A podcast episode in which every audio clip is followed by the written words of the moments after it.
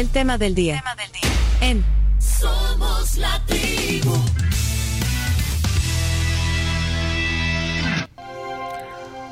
Hoy en el tema del día, invitada a la tribu Tania Pastor, es eh, abogada de la República, muy conocida por su trabajo profesional, tiene una trayectoria eh, amplia en el, tema de la abogacía, eh, ha ejercido incluso en Costa Rica, es abogada también acreditada en Costa Rica porque también se ejerció la profesión y además se capacitó allá, ha trabajado en como agente fiscal, ha eh, también he eh, trabajado en varios casos, pero digo también, además de su trabajo profesional como abogada, también es conocida porque eh, todos los viernes es parte de un panel de debate en la televisión salvadoreña. Y bueno, hoy vamos a tertuliar con Tania. Gracias por estar aquí. Bienvenida. Gracias, Pencho. Un placer siempre volver ahora a la nueva casa aquí en Sonora y, estar con todos ustedes. Hace falta el chino, pero aquí está Karen. Bueno, todavía no ha venido el Cami, pero... Acá estoy, acá estoy. Es que ahí está, ahí está, ahí está. Sí, ahí, ahí lo, ya te vamos a dar una para que lo puedas ver. Ah, pero eh, Camila también está allá en Chile, se fueron a... Ah, mira, no sabía que estaba también Cami por allá. Ahora sí ves al chino. Ahora sí. Hola, chino. No veo a Cami. Hola, hola. Yo soy el asistente de Tania. No, no, y el Chamix no ha puesto foto. Chomito. Te, aquí lo estamos viendo. bueno, pero gracias por estar aquí. Eh, bueno, varios temas. Eh, bueno, de entrada estamos en, en medio de una emergencia nacional. Eh, como abogada, solo entender cómo es el proceso, bueno, aprovechando un poquito el contexto, cuál es el proceso de, de, decretar estado de emergencia. Hay necesidad de hacer una plenaria. Eh, hay gente que dice, bueno, ¿por qué eh, aprobar un estado de emergencia? Así, rapidito, solo para, para que nos explique el punto de vista jurídico de esto. Principalmente por, eh, yo creo que aparte de todo lo que ya vimos en redes, que el gobierno ha expuesto cuál es la razón por la cual se aprueba el estado de emergencia, que para la habilitación de albergues, que para suspensión de clases, pero también hay una necesidad urgente que, incluso yo la puedo vincular con el tema de los gastos reservados, que, que bastante que hablar nos trajo hace años, ya incluso con dos presidentes procesados por ese tema.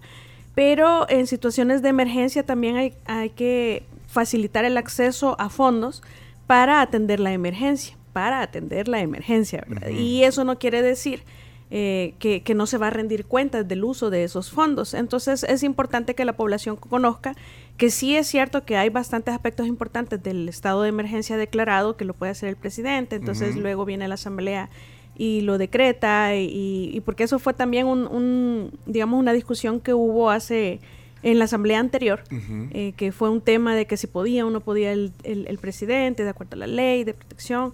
Pero lo cierto es que fundamentalmente la parte más importante es el acceso a los fondos de manera más inmediata.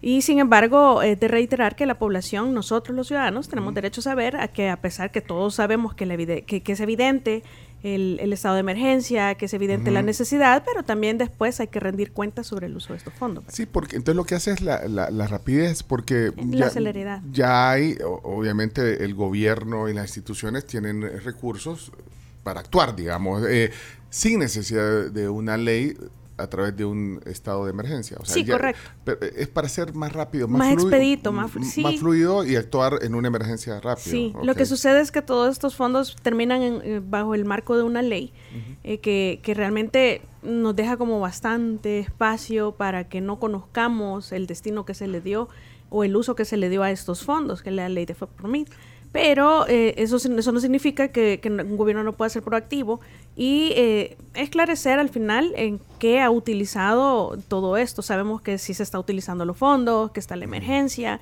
que no es un invento de la emergencia, que no es algo de un día o dos, ya se anunció que va para varios días y que tenemos dos semanas en las que se va a estar aproximadamente en ese estado de, no sé si en el estado de emergencia, pero por lo menos la declaratoria fue hasta el día, me parece, 15 o fue para, fue para dos semanas, no recuerdo exactamente, pero, fue, entre 10 días, sí. Correcto, entonces el, el, no es un estado permanente, diferente de, quizás me voy a meter a otro tema, pero eh. con, con el estado de emergencia que fue decretado casi al inicio de este gobierno en, el tema de, centros penales. y que sigue vigente y que eso realmente se ha hecho permanente y no debería de ser permanente en el tema de los reclusos eh, que están por delitos comunes. Pero los estados de emergencia son eso, estados de emergencia que al final lo que vienen a hacer es a facilitarle al gobierno la aplicación de fondos para las necesidades más urgentes y que, que, con lo que no se espera, es decir, no está proyectado. Porque no, es, pues, y, puede ser que, que no haya tanta necesidad y ojalá que así sea. Ojalá que Ahorita estamos a la expectativa que va a pasar con esto, pero ojalá que no haya necesidad. Eh, ni, hayan tantas urgencias que, atender, eh, aunque... Ya se tomaron medidas y de hecho con la prevención que se ve que se han efectuado, esperaríamos que no sea tan eh, necesario hacer algo como demasiado grande, ¿verdad? Urgente, aunque lo peor todavía no se ha visto. Dicen que es desde el mediodía hacia abajo y que pues está por verse. Esperemos que no pase nada, pero, pero sí las autoridades y los diferentes medios ya anunciaron que, que hay otro, otro fenómeno, tiene otro nombre, pero que se está acercando desde el Atlántico y que, bueno, estamos, estamos como en el medio de varias situaciones climáticas que nos están afectando, claro. Y bueno, hay una cosa aprovechando, entender esto, y usted que está al tanto de todos los temas legales, pero el, el, ahorita lo de, la, lo de la, CAP, es la ley de adquisiciones públicas, la, CAP está... hubo, un cambio. Este eh, eh, ¿Cuál es el estatus de la, CAP? Que es la, las compras del Estado, la ley que, que, digamos, que regula las compras del Estado. ¿Cuál es el estatus de la, CAP? Yo en esa área no es mi especialidad precisamente, sin embargo, hay una nueva ley, ¿verdad? que ya no es... Eh, tiene sus pros y sus contras. Lo que sucede es que cuando nosotros hacemos menos burocrático al Estado, lo volvemos al final más eficiente en el tema de recursos y más eficaz en el tema de resultados. Sin embargo, esto tiene que ir aparejado de una, una transparencia bastante amplia, una rendición de cuentas muy grande, que son los dos principios universales más elementales y básicos en cuanto al manejo de fondos eh, públicos por parte de nuestros gobernantes que eh, si nosotros los controles los anulamos o si nosotros ocultamos la información, es difícil que sepamos al final si están siendo bien utilizados o si no hay corrupción detrás del manejo de estos fondos. Entonces, esta ley es muy buena porque viene a eficientizar los recursos del Estado y a ser más eficaces en el término de resultados. Sin embargo, cuando nosotros ponemos a la par el tema de la transparencia y de la rendición de cuentas, vemos que el equilibrio ahí se pierde porque no está lo suficientemente transparentado el, uso de los fondos públicos. Entonces uno se queda pensando, bueno, hay, hay mediciones en donde se establece que El Salvador ha salido de los primeros 10 países en el tema de corrupción, pero con toda la reserva de información que hay, por ejemplo, o la no rendición de cuentas, entonces uno puede dudar, ¿verdad? ¿Realmente somos menos corruptos? Hay, hay muchas cosas en reserva. Demasiadas. Lo que sucede es que yo creería que el presidente Bukele no ha mandado a nadie a robar. Pero lo cierto es que está lamentablemente muy impregnado en la cultura del salvadoreño la, la, la, llamada a ver quién es el más vivo, ¿verdad? Yo me hago funcionario o yo me empleo en el gobierno o en el Estado porque me quiero, entre comillas, componer o porque quiero tener estabilidad. Es decir, no llegan con verdadera vocación de servicio público muchos de los elementos que llegan. Y al final creen que por la potestad que tienen de reservar información, no se les va a descubrir eventual corrupción que puedan estar ejecutando y que no está siendo controlada en este momento, porque hay algo cierto, si la información está reservada, pues no se puede controlar. Y si no se puede controlar, pues no se puede medir la realidad en términos de corrupción en la que estamos actualmente. Entonces yo pensaría que el presidente, a pesar que no ha mandado a nadie a robar, sí está teniendo como una leve carencia en la exigencia de las contralorías de la gente ahí abajo, ¿verdad? Porque generalmente esto sucede a veces sin que los cabezas de institución se enteren, pero eso no los exime de la responsabilidad. Tienen una posición de garante sobre nuestros fondos, una posición que los obliga a estar pendientes y ser perfectos contralores porque al final del día es nuestro dinero y solo lo están administrando porque por delegación ahí están puestos por el pueblo. Y además, eh, de, de, donde venimos, de, todo el, de, toda la corrupción de, los gobiernos anteriores. Entonces, disminuir los controles no es muy Dime. Sí, chino, ahí está chino, ahí lo tenés Digo que si, si el presidente quisiera, basta con que dé una orden para que todo por supuesto. se vuelva deje de estar reservado. habrán, no conozco todas las reservas, por lo que no puedo generalizarlas. Sin embargo, eh, hay muchos temas que por ley, digamos, hemos tenido, nosotros tuvimos desde la creación de la ley del acceso a la información pública, tuvimos bastantes tropiezos, no era una ley perfecta, no es una ley perfecta, no tuvimos un instituto perfecto, sin embargo, eh, yo creo que es evidente, algo que no podemos nosotros ocultar, que ha habido un retroceso en, el tema del acceso a la información pública, tantas reservas. Entonces, sí, por supuesto que el presidente podría, miren, es decir, las reservas son una potestad legal, pero también eh, no podemos abusar de ellas. De hecho, hay información dentro de la ley de acceso a la información pública que eh, por su naturaleza se entiende pública, es decir, toda la información es en esencia pública y por excepción tenemos reservas.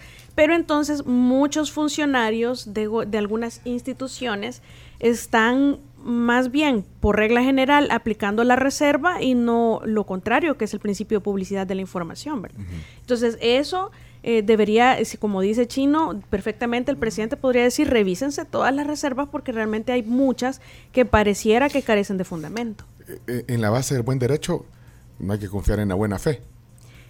Se presume la buena fe. Se no, por eso, por lo eso. Que sucede, Lo que sucede es que, como, como bien tú decías, ¿verdad? Pues Venimos de un El Salvador tan corrupto. Hay muchos actores que todavía están, que traen esas costumbres y que todavía están ejerciendo funciones públicas, que no podemos decir que quedaron eh, ya borrón y cuenta nueva, ¿verdad? No, si es que hay corrupciones pues que si, ay, es que ahora tengo ganas de trabajar, yo la corrupción del pasado, eso en el pasado, borrón. No, es que si usted cometió algún delito en el pasado por el cual usted tiene que pagar y no ha pagado, pues es cuestión de tiempo, eso no es borrón y cuenta nueva, usted tiene, es como los pandilleros. Los pandilleros, vaya, es cierto que hay bastantes eh, que, se que se salieron de la estructura criminal y que han intentado reincorporarse a la, a la sociedad. Sin embargo, hay crímenes que cometieron por los que quizás no han pagado. Entonces, es decir, yo no puedo eximirlos solo porque se convirtieron cuando han quedado todavía con deuda de crímenes que cometieron en el pasado. Entonces, por ejemplo, yo te puedo decir, eh, si yo ah, ilegalmente o ilegítimamente, porque tendría que investigarse esa situación, recibí en una ONG de mis familiares fondos públicos y después los devuelvo. Y, y, si eso llegase a constituir delito y el que yo los haya devuelto esos fondos, no me exime de ninguna responsabilidad penal, ¿verdad? Yo tengo que responder penalmente por los... O que probidad, lo que muchos escuchamos en las comisiones de la Asamblea, eh, o que se escucha bastante, no, si yo ya rendí cuentas a probidad, dicen, o no, ya me prescribieron los 10 años y se llenan la boca diciendo, yo ya rendí cuentas a probidad. Eso es como que nos vengan a decir, no, miren, si es que a mí en el pasado es como que el, expresidente saca y dice, no, es que yo tenía mis finiquitos de la Corte de Cuentas. Mm. Y todos sabemos cómo se conseguían esos finiquitos de la Corte de Cuentas. Entonces, que digan ahora, no, yo ya rendí cuentas en probidad, discúlpeme, pero es un insulto a la inteligencia de los salvadoreños que conocemos cómo funciona el sistema, que sabemos cómo han intentado eliminarle las funciones a la sección de probidad, por ejemplo, que hasta con una ley le querían quitarle todo el, procedimiento civil o juicio por enriquecimiento ilícito que establece la Constitución, y, y, pero después se rasgan las vestiduras hablando de todos estos temas cuando en el pasado lo que han hecho es bloquear y ser parte de lo que fomentó la impunidad en El Salvador y lo que nos tiene, bueno, ¿por qué no podemos eliminar los controles? ¿Por qué no podemos conformarnos con que los funcionarios en la actualidad nos reserven tanto la información? Porque sabemos de dónde venimos, porque sabemos que tenemos una estructura legal diseñada para, eh, para que, en realidad favorece la corrupción y la impunidad. Por ejemplo, cuando dice el presidente combatamos la corrupción, declarémosle la guerra, a mí me parece espectacular y me parece genial.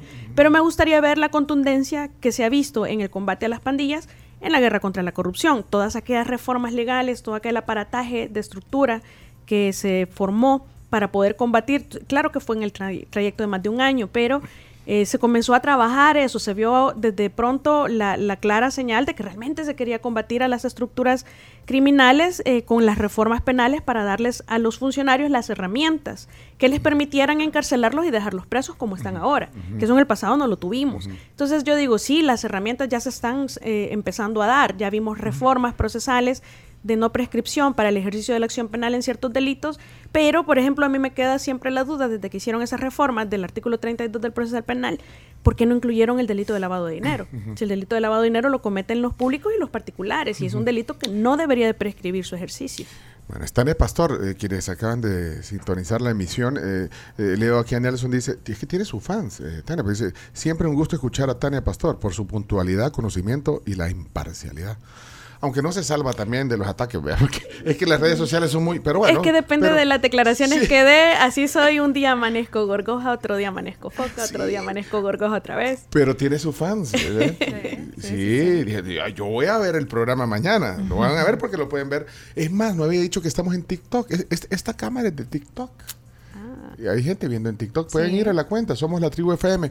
Tania, eh, ya vamos a ir a las noticias, Graciela, pero es que eh, yo quisiera hacerle eh, un planteamiento que nos haga un resumen de todo lo que hablan ustedes los viernes en ese panel, a donde discuten de todo un poco. Entonces usted va a tener el resumen ejecutivo sobre el tema de la reelección podríamos decir que todavía no hay nada escrito sobre el tema de la reelección eh, a, este día, a esta fecha. Aquí lo hemos platicado, pero no estabas acá en... ah, no, pero... pero ya lo hemos platicado muchas veces. lo que sucede es que hoy ya estamos en el escenario en el que el presidente ya presentó su solicitud de inscripción. Sí, por eso. Yo, yo decía, podríamos decir que no hay nada escrito, pues no hay un procedimiento. Estamos tratando de entender ayer con Graciela. No, no hay. No hay un procedimiento y yo no sé si el antecedente de, lo de Maximiliano Hernández Martínez en el derecho eh, aplica para, para, tener un antecedente en este tema. Ayer, Graciela, hablábamos de... De, de, de algunos vacíos de ley, por ejemplo, en el tema de pedir permiso. Eh, hablábamos también de, no sé si hay un plazo para hoy del Tribunal Supremo Electoral que ya fueron todas, incluyendo el presidente. administrativo. Pero el magistrado Olivo sí dijo que era el jueves, que tenían hasta el jueves para notificar y que incluso que el jueves era día inhábil y que entonces se prorrogaba hasta el día Viernes. para recibir, porque ya llegaron todas las inscripciones, pero... Eh, eh, las, solicitudes. Tienen que revisar las solicitudes y tienen que revisar el tribunal. Bueno, entonces hay un montón de, detalles. Entonces, por eso yo le decía, podemos decir que todavía no hay nada escrito en ese tema. Sí. Eh, en, digamos, en los, procedimientos, Tania, eso quiero que nos ah, ilustre, o sea, en los procedimientos. No, lo que sucede es que, es que eso es, evidente, lo dijimos justo en esta mesa hace ya meses. No, pero sí está. No hay, sí, pero por tele. Ajá. pero, perdón, perdón. Por Zoom, por Zoom. Así como está el chino ahorita. Así como está el chino ahorita, Vaya, sí. pero... No hay nada escrito por una, una razón bastante sencilla y es que en la Constitución, tal cual está escrita en este momento, como lo hemos dicho muchas veces, como lo he sostenido muchas veces, la Constitución, de la manera que lo regula nuestra Constitución, tenemos una prohibición de reelección inmediata así tal cual está la Constitución. Entonces, si nosotros a la Constitución en la actualidad le agregamos o entendemos que es parte de ella lo que interpreta el máximo intérprete de la Constitución en nuestro país, que es la Sala de lo Constitucional, entonces entendemos que ha habido una habilitación legal, porque yo lo he dicho siempre, el tema de la reelección inmediata no es un tema de que si es bueno o es malo. Yo creo que si lo tratamos de reducir a eso, estamos eh, estamos invisibilizando el hecho que en el mundo entero hay muchos países que tienen reelecciones inmediatas y que no es ningún problema. Es decir, no es un tema de bueno o malo, es un tema de es legal o no es legal. Entendiéndose legal, eh, incluida la constitucionalidad, porque nosotros los abogados decimos es constitucional o no, es legal o no, pero la gente lo entiende legal, se incluye la constitución. Entonces, usémoslo como término genérico, ¿es legal o no es legal? Es un tema de legalidad. Entonces, lo que sucede en El Salvador es que en la Constitución no se establece que la misma vaya a ser interpretada por la Sala Constitucional, sin embargo, por jurisprudencia, nuestras salas anteriores vinieron interpretando la Constitución, se autoatribuyeron esa función y otras más que incluso han legislado a partir de jurisprudencia. Legislar, para los que no lo conocen, es una función que le corresponde según la Constitución. ¿A quién, Pencho? ¿Quién legisla? ¿Quién hace leyes en el país?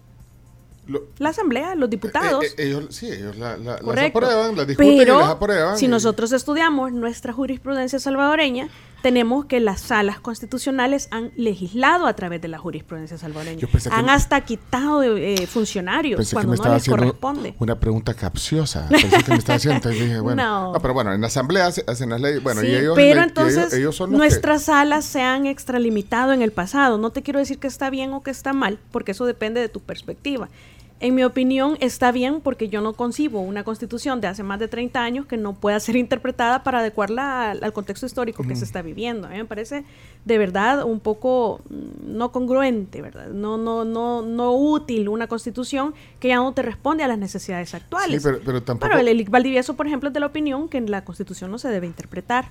Y él ha sido muy congruente en esa posición y por eso defiende la validez de la resolución de la sala, al igual que yo. E, ese debate, como dice eh, Tania, ya lo hemos tenido. Eh, bueno, y hay muchas posiciones, incluso han llegado a poner algunos recursos al Tribunal Supremo Electoral. Yo, yo iba un poco al procedimiento también, porque sí. es que no hay precisamente por e, a eso iba. Al procedimiento, porque, vaya, digamos, si vamos al antecedente de, Maximiliano Hernández Martínez, que digamos es lo, lo, lo, más reciente que tenemos en la historia, bueno, él al final. Eh, depositó la presidencia en alguien de su confianza. Eh, y eso tendrá que hacerlo el presidente, me imagino, en, en, algún momento. Pero lo que pasa es que ahorita es la primera vez en la historia que tenemos un presidente... Eh, que es candidato. Que, que a su sí, precisamente porque la constitución no lo regulaba porque no lo permitía. la habilitación ha sido legal a través de jurisprudencia. Pero eso es inédito. Ahorita es inédito. lo que está pasando ahorita. un presidente, la misma sala ya dijo que puede, que, que va, me parece que va a solicitar permiso o licencia. No recuerdo la sentencia que dijo. Perdón, la resolución, porque no es una sentencia. Eh, cuál de las dos opciones da, pero también lo regula. Lo que sucede es que dejó varios aspectos sin regular. Tampoco es una situación acabada como tampoco lo es en el, en el caso de los no partidarios para diputados, por ejemplo. Eh, ya, se, ya desde cuándo existe la posibilidad de que hayan no partidarios como diputados, ya tuvimos uno, la constitución lo prohíbe, eh, expresamente lo prohíbe. Y aquí no es un tema, ah, es que eso solo lo prohíbe un artículo, pero el de, el de presidente lo prohíbe cinco, seis, algunos dicen doce, otros dicen ocho.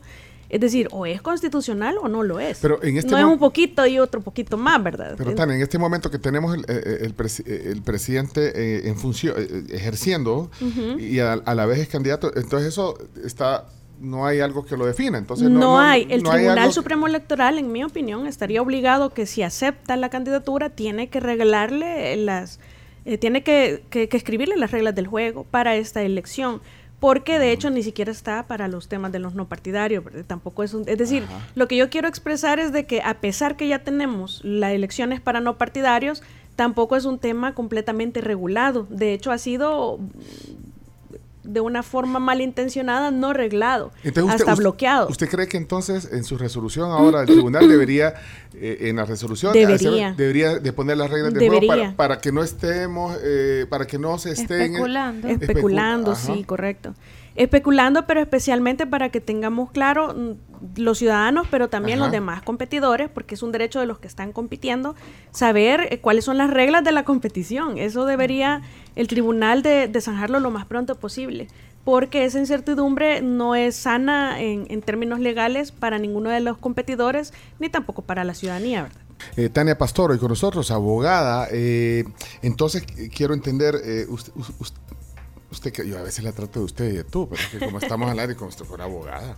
No, eh, ¿tú crees que, que, que, entonces el Tribunal Supremo Electoral debería de poner esas reglas del juego y decir, por ejemplo, en qué momento tiene que dejar el cargo o, pedir permiso?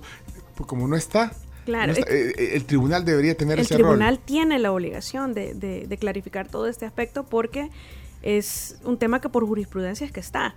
Entonces no tenemos leyes al respecto, pero alguien tiene que arreglarlo. ¿Y a quién le corresponde administrar el buen funcionamiento de toda la elección y, el buen desarrollo? Pues es al tribunal.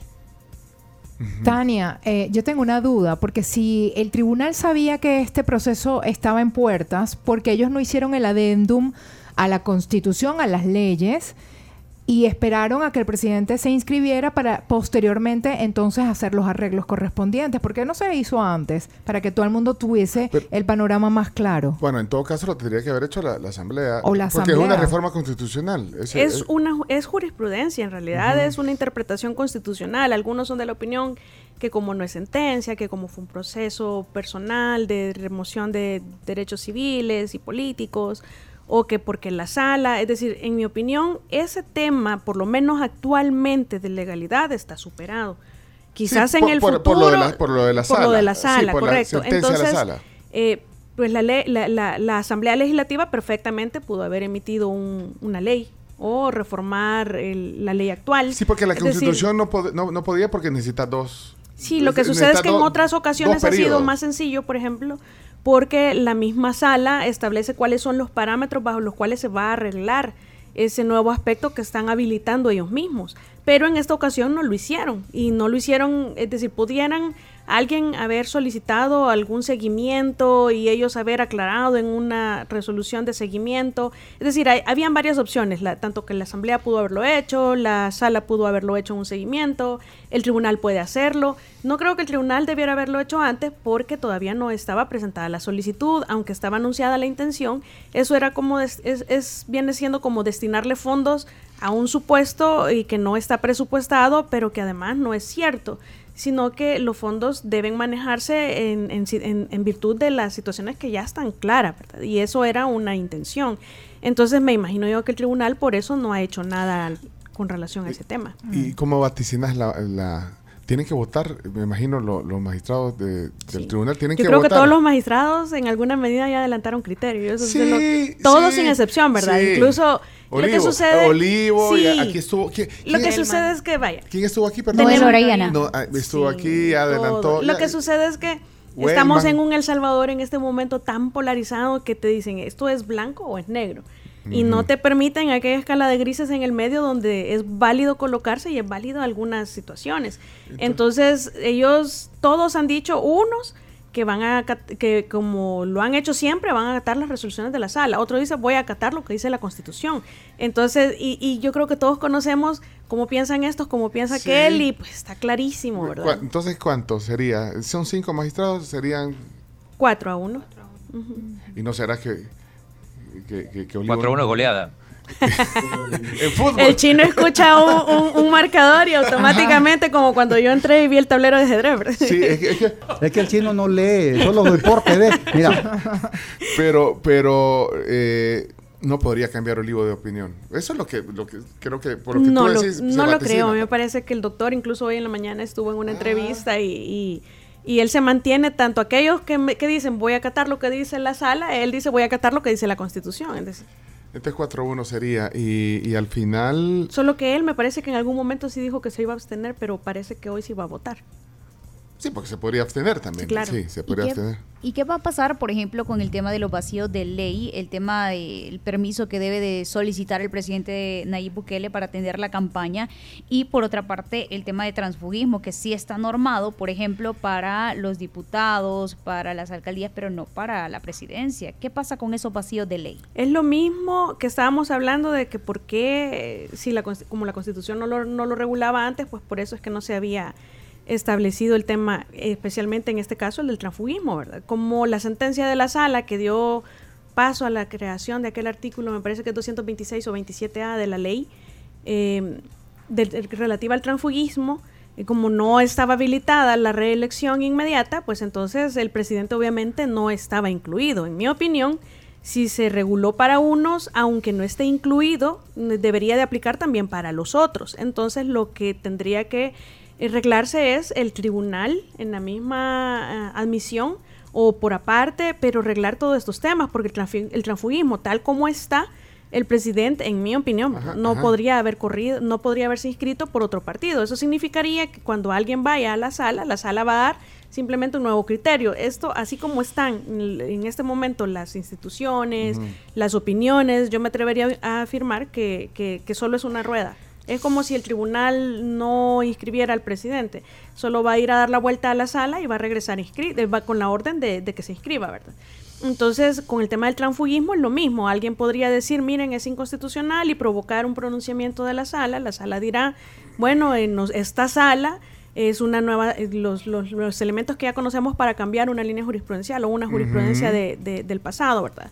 Aunque en, esto fue una inconstitucionalidad, pero el tribunal perfectamente puede crear una nueva jurisprudencia. Es un nuevo tribunal, es decir, está constituido por miembros diferentes, es un contexto o una coyuntura diferente y si consideran ellos que en el pasado eso está mal reglado o, mal entendido, ellos pueden establecer una nueva línea perfectamente. Tienen todo para configurar una nueva jurisprudencia en El Salvador en con relación a ese tema.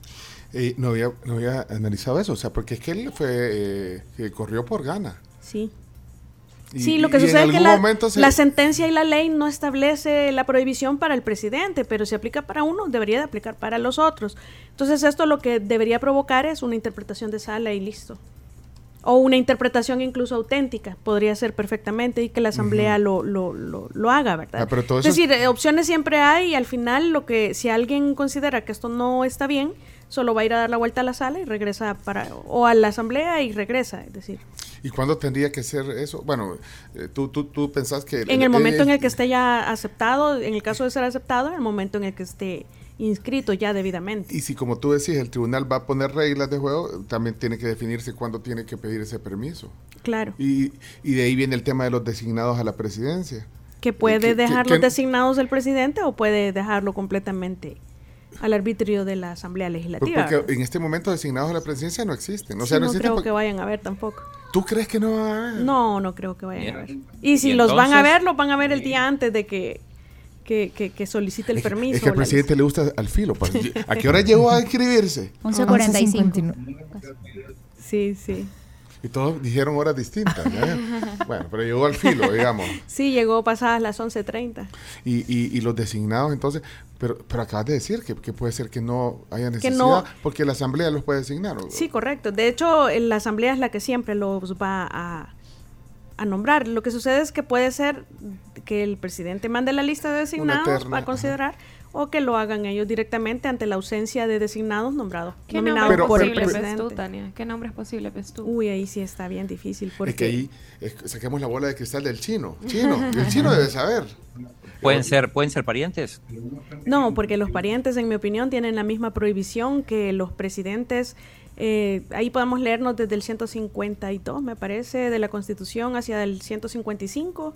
Son tres o dos disposiciones que establecen claramente eh, la prohibición de, que parientes sean los que utilicen el cargo o que sean designados, designados o que sean nominados, designados porque tienen las prohibiciones de los presidentes, que no pueden ser candidatos a presidentes, parientes del presidente, la esposa del presidente, parientes del segundo grado de consanguinidad, de cuarta afinidad, etcétera, todas las prohibiciones de los presidentes que puedan al siguiente periodo le aplican también a los designados. Eso no puede ser interpretado entonces. En El Salvador nos han enseñado toditas las alas que todo puede ser interpretado.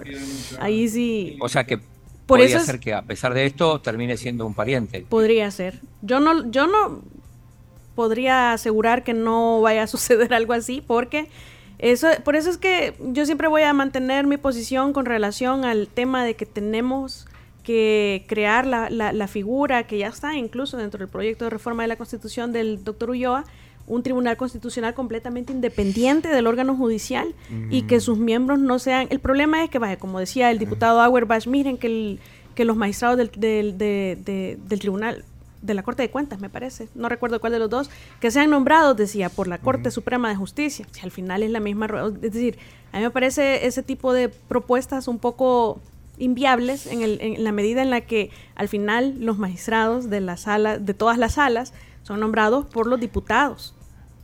Pues sí, pero, eh, pero al final nosotros, digamos que observamos la realidad, no es incierto, entonces no sabemos qué va a pasar. No, podemos vaticinar cuándo va a pasar eso. No, eh, no sabemos, bueno, ahí preguntan, se pregunta de gente por el fuero, qué va a pasar si cuando el presidente eh, Yo creo que sobre el fuero sí, ahí... Ahí se mantiene. Se creo que en ese tema no estaría tan dudoso porque es claro que la persona mantiene el fuero porque es del cargo y el cargo no lo puede abandonar. Es Entonces, un permiso. Es correcto. correcto. Ah, Entonces el fuero siempre lo va a tener. Yo creo que ahí sí no hay discusión mucha. Mira, eh, Ernesto Castro puede ser designado. Mm, pues no tiene limitación según las prohibiciones del 152.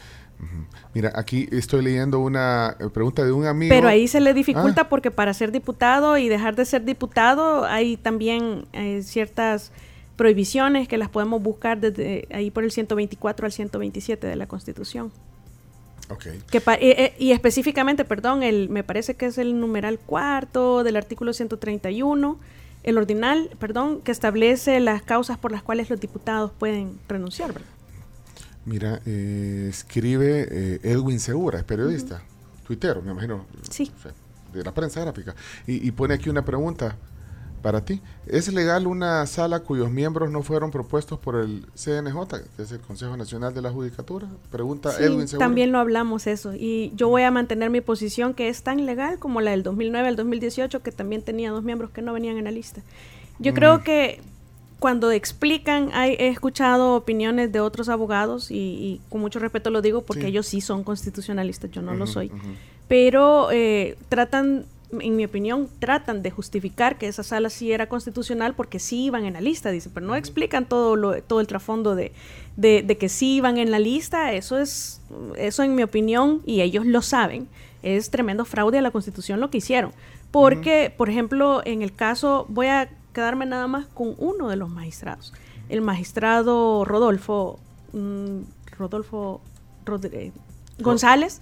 Eh, Rodolfo González. Rodolfo González. en el Twitter es Kelsen. Vaya, para que sepamos la lista que envía el Consejo a la Asamblea Legislativa para que se elijan eh, a, estos, a estos miembros del, de la Corte, lo podemos ver en el Ordinal 19 del 131 de la Constitución, que la Asamblea los elige. Entonces, los concejales, los miembros del Consejo son electos por la Asamblea. Estos miembros del Consejo son los que elaboran la lista para eh, que sean de ahí seleccionados quienes van a ser los magistrados electos. Pero entonces esa lista está compuesta por 15 miembros que selecciona el Consejo Nacional de la Judicatura eh, a través de entrevistas. Nosotros vimos entrevistas, hay, una, hay un magistrado, no voy a decir sexo ni nombre, pero hay un magistrado que de que la, el Consejo entrevistó, de verdad da vergüenza ajena la completa ignorancia en el tema constitucional, pero ahí está, ¿verdad? Y sin embargo, entonces, solo brevemente. Y los otros 15 que van en esa lista de 30 que manda el Consejo, esos son 15 que le elige el Consejo, directamente los nomina y los elige a través de esas entrevistas. Mm. Así los filtra, supuestamente, ¿verdad? Y los otros 15 son a través de elecciones de abogados, elecciones que nosotros hacemos como abogados. Pero entonces resulta que entre esos 15 el magistrado Rodolfo no estaba. El magistrado Rodolfo quedó allá por el puesto 30 y algo.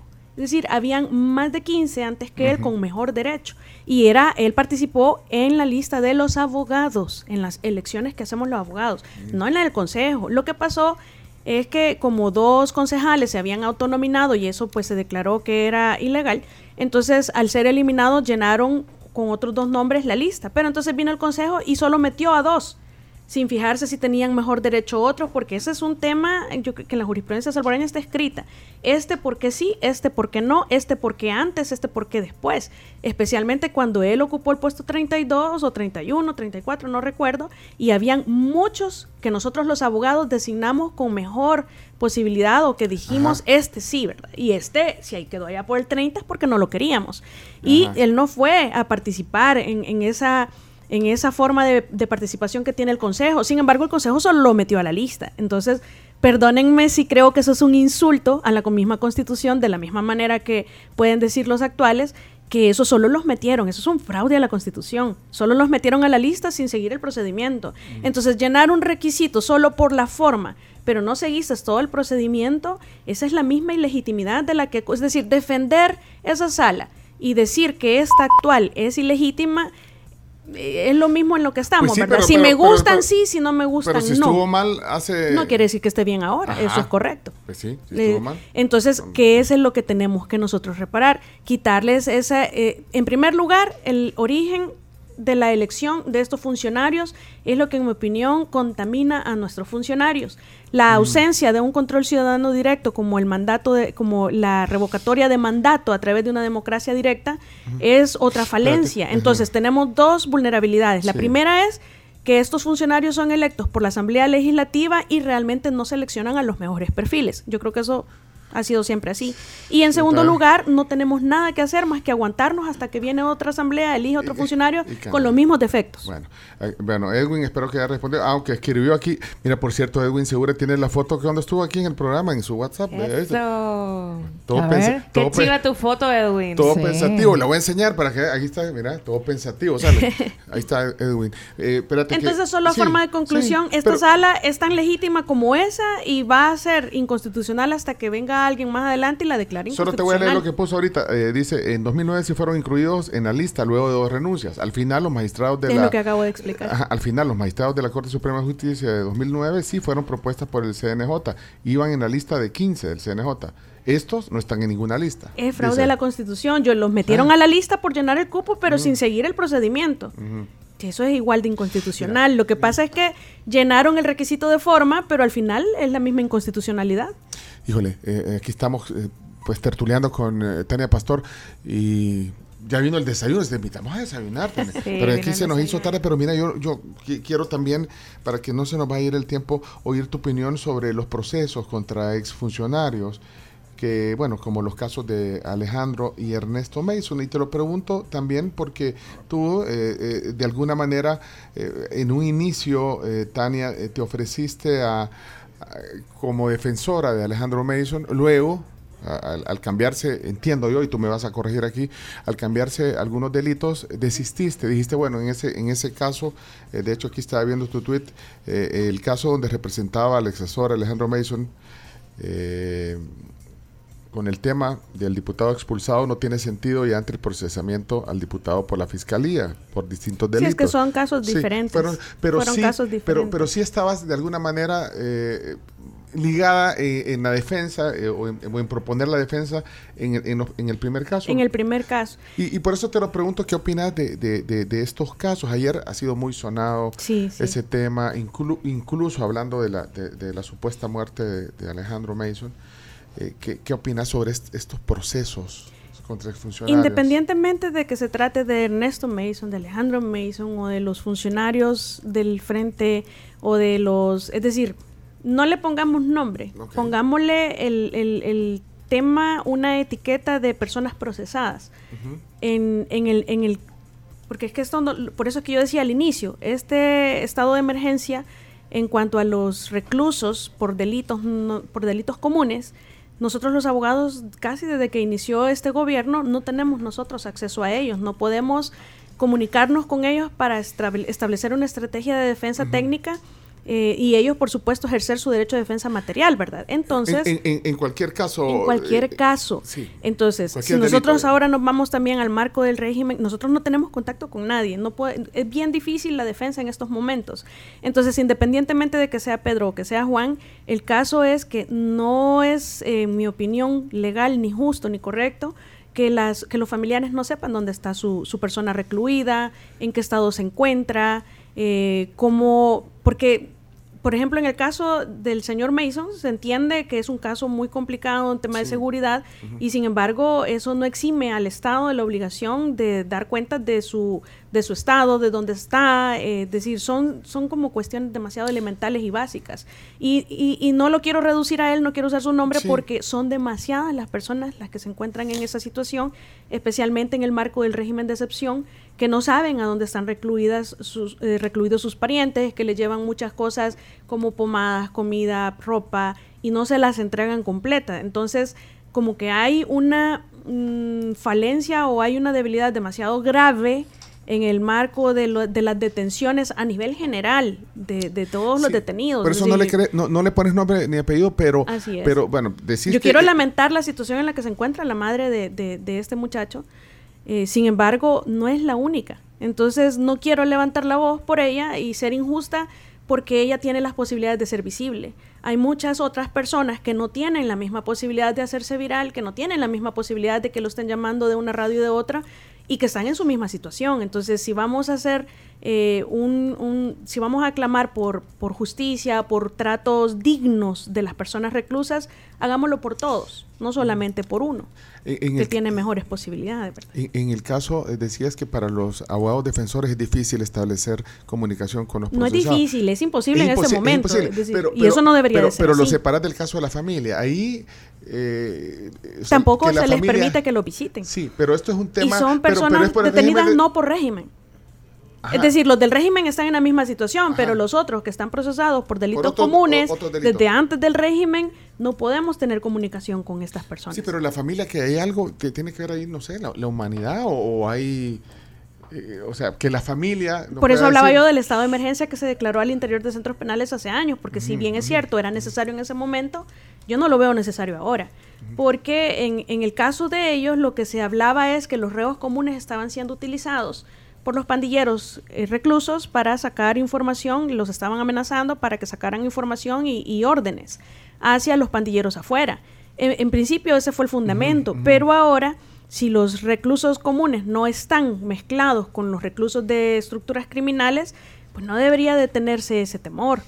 ¿Cierto? Entonces no debería eh, estar... Eh, lo que pasa es que me imagino que lo hacen por no hacer o no darles un trato desigual o diferente a algunos reclusos que a otros, pero yo creo que, y siempre lo he sostenido, en el marco del, del, del régimen de excepción o cuando tratamos y hablamos de terroristas, de crimen organizado, para mí ellos sí definitivamente necesitan un trato especialísimo, diferenciado, completamente diferente del resto de los reclusos. Entonces ahí es donde yo no entiendo por qué a los demás reclusos del, que están procesados por delitos comunes se les está dando el mismo trato y no tenemos acceso a ellos como abogados ni sus familiares tampoco. Pero hay algún asidero legal, digamos. El estado de emergencia declarado por el gobierno.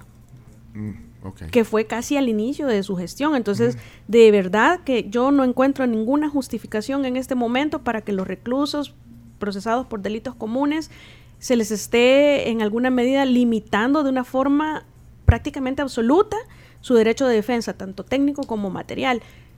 Ahí sí hay que, debo hacer un paréntesis y agradecer a muchos de los jueces que como las audiencias son virtuales en muchos de los casos, en la mayoría de los casos, si se les permite a los abogados poder tener una leve conversación y comunicación con su cliente previo al inicio de las audiencias. Sin embargo, eso no, no viene a sustituir o no suple la necesidad de, de, platicar con nuestros clientes para establecer una estrategia conjunta. ¿Y, el caso de la familia, de los reos, digamos, por delitos comunes? no tienen acceso a los... tienen que pedir permiso por escrito, en algunos casos se los aprueban, en otros casos no. Pero lo cierto es que es un derecho de ellos, según la ley penitenciaria, es decir, eh, y es parte de la intención resocializadora que regula nuestra Constitución de la República. La pena tiene dos finalidades. Una de ellas es evitar que otros que están afuera cometan los mismos hechos con el ejemplo de este, ¿verdad? Es decir, que este sirva de ejemplo, pero en El Salvador ya sabemos que nadie escarmienta en pellejo ajeno, lamentablemente es así, pero es una situación de prevención general, ¿verdad? Y por otra parte, la idea de sancionar a la persona responsable de cometer hechos punibles y que ésta pueda ser reincorporada a la sociedad después de que pague su pena. Pero entonces, si no se les permite comunicarse con su familia, eh, si no se les eh, permite ejercer su buena defensa, ¿cómo esperamos nosotros resocializar o reincorporar a la sociedad a alguien al quien no se le están dando las herramientas para ello?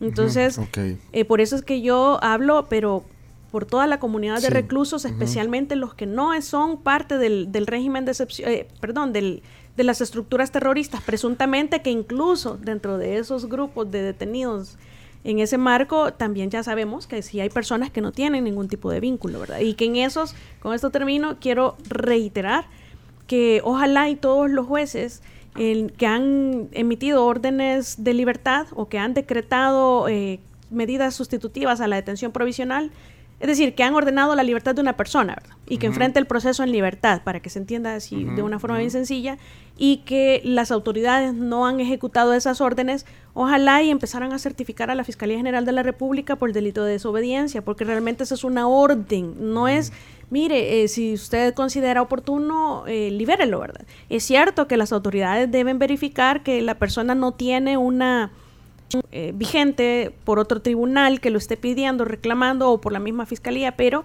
eh, también es cierto que, que, una vez verificado esto no necesita las autoridades cuatro meses ni seis meses para verificarlo. Entonces, si no se les está cumpliendo las órdenes, hay que certificar a la fiscalía.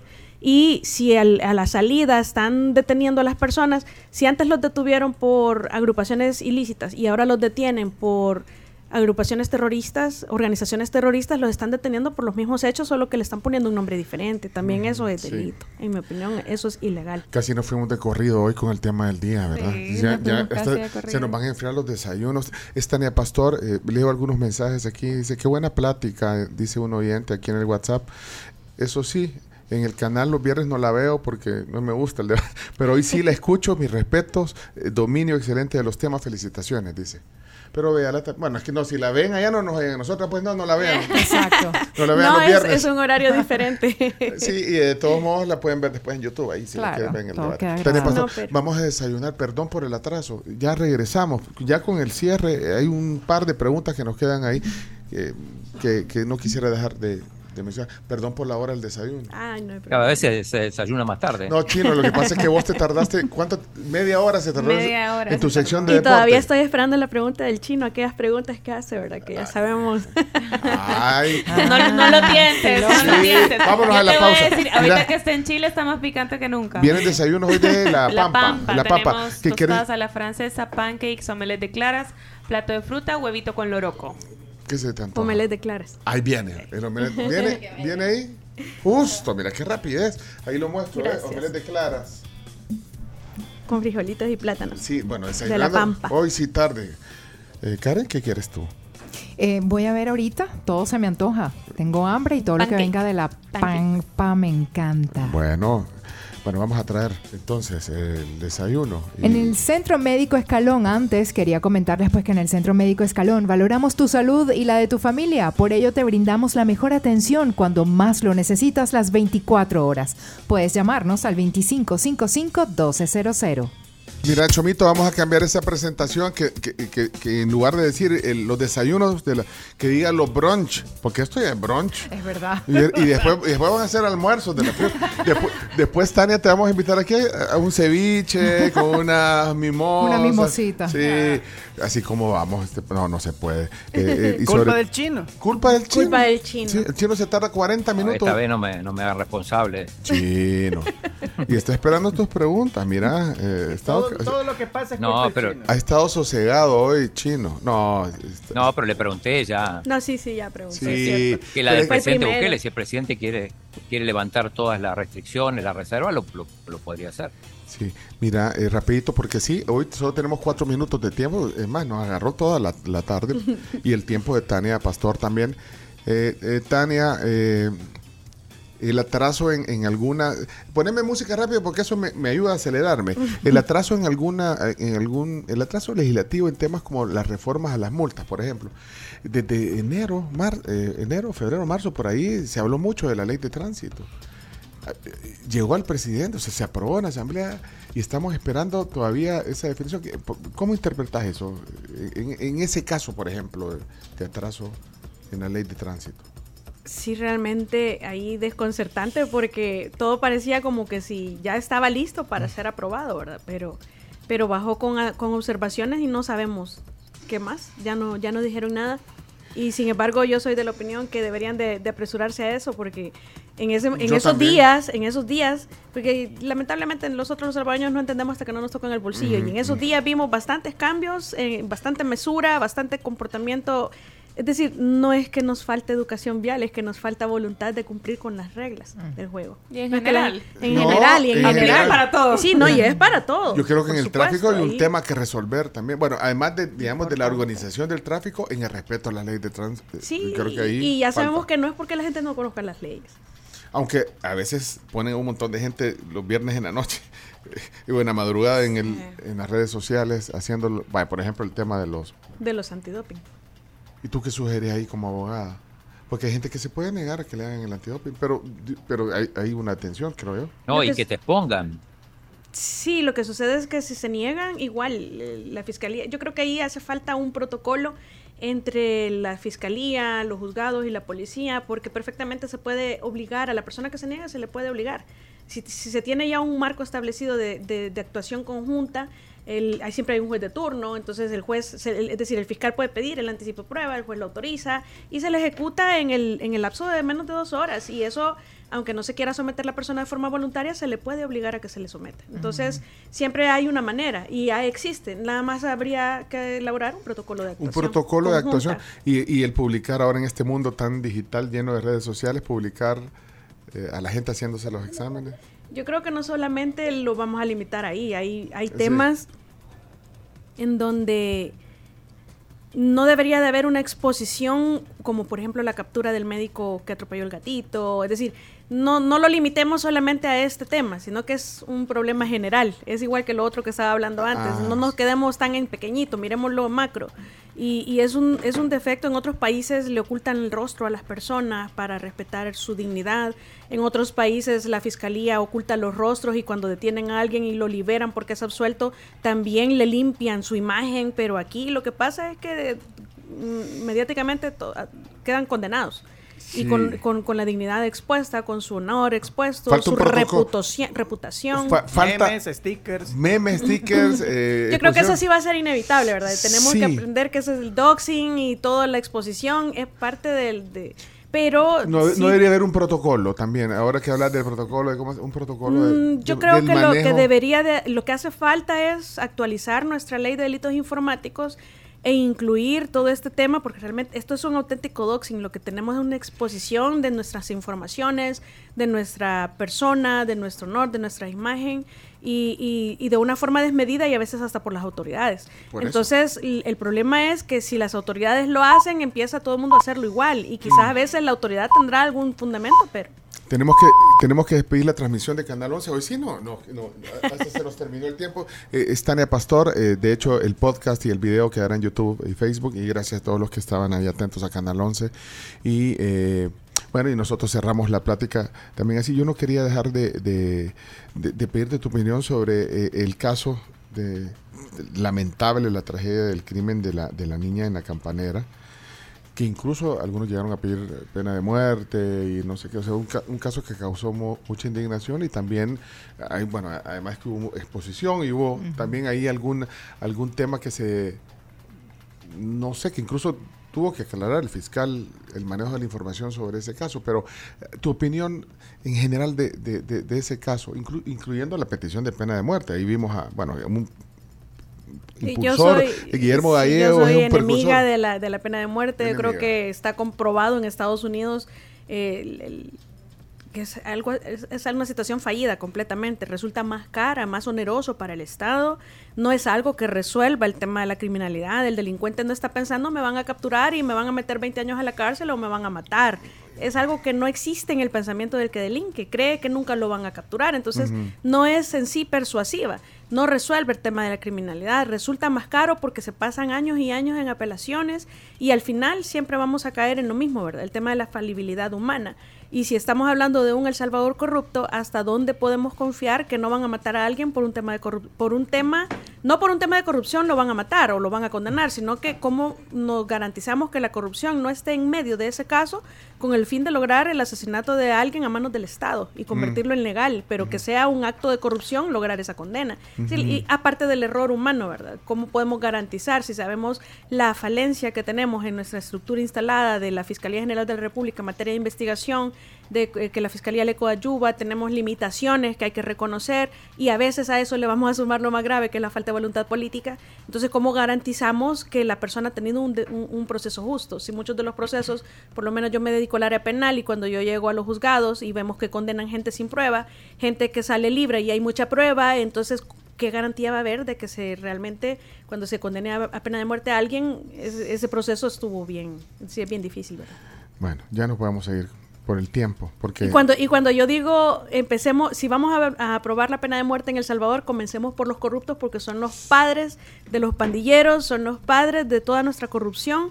Entonces comencemos por ellos. Creo no, no, lo digo porque esté de acuerdo con la pena de muerte. lo digo en un tono sarcástico, se obviamente. debe comenzar por que se cumplan las leyes. Exacto, exacto. Eso se debe comenzar. Hay que comenzar por respetar las leyes todos y si no, pues no respetamos ni las de tránsito. Muy bien, muy bien. Eh, no, o sea, tenemos que terminar no porque querramos, sino porque ya no tenemos tiempo, Y sobre todo el tiempo de Tania Pastor, que ha tenido la buena onda de venir hoy a conversar con nosotros. No, muchas gracias, siempre un placer estar acá con ustedes tertuleando. Y me queda claro, cuando yo eh, le doy una medita a los comentarios, me queda claro que que unos dicen una cosa y otros dicen otra. No, y yo no soy empleada ni institucional, ni gubernamental, ni tampoco de ninguna universidad que me vayan a, a, expulsar por venir a tertuliar, ¿verdad? muy bien dicho. O sea que no, ella no, ella es independiente. Es independiente, es una profesional independiente. Y gracias por venir y, compartir las opiniones. Cada quien tome lo que, lo que crea y de hecho es el objetivo de esta plática. Escuchemos y cada quien tome. Tengamos tolerancia a las opiniones diferentes, ilustrémonos, informémonos, aprendamos a contrastar nosotros mismos. Porque hoy vemos tanta información desde tantas fuentes que realmente nuestra obligación ahora es contrastar como ciudadanos. Sí, y, qué bueno eh, tener diversas opiniones y escucharlas. Aquí alguien está diciendo, no lee mis comentarios, tal vez este no lee, lo voy a leer porque dice, sí, por lo menos este sí me lo van a leer, dice. Dígale a la Carms que es la voz más bonita del mundo. Gracias, muy ¿cómo se llama? se llama Roberto, se llama. Gracias Roberto, muy amable. ¿Apellido?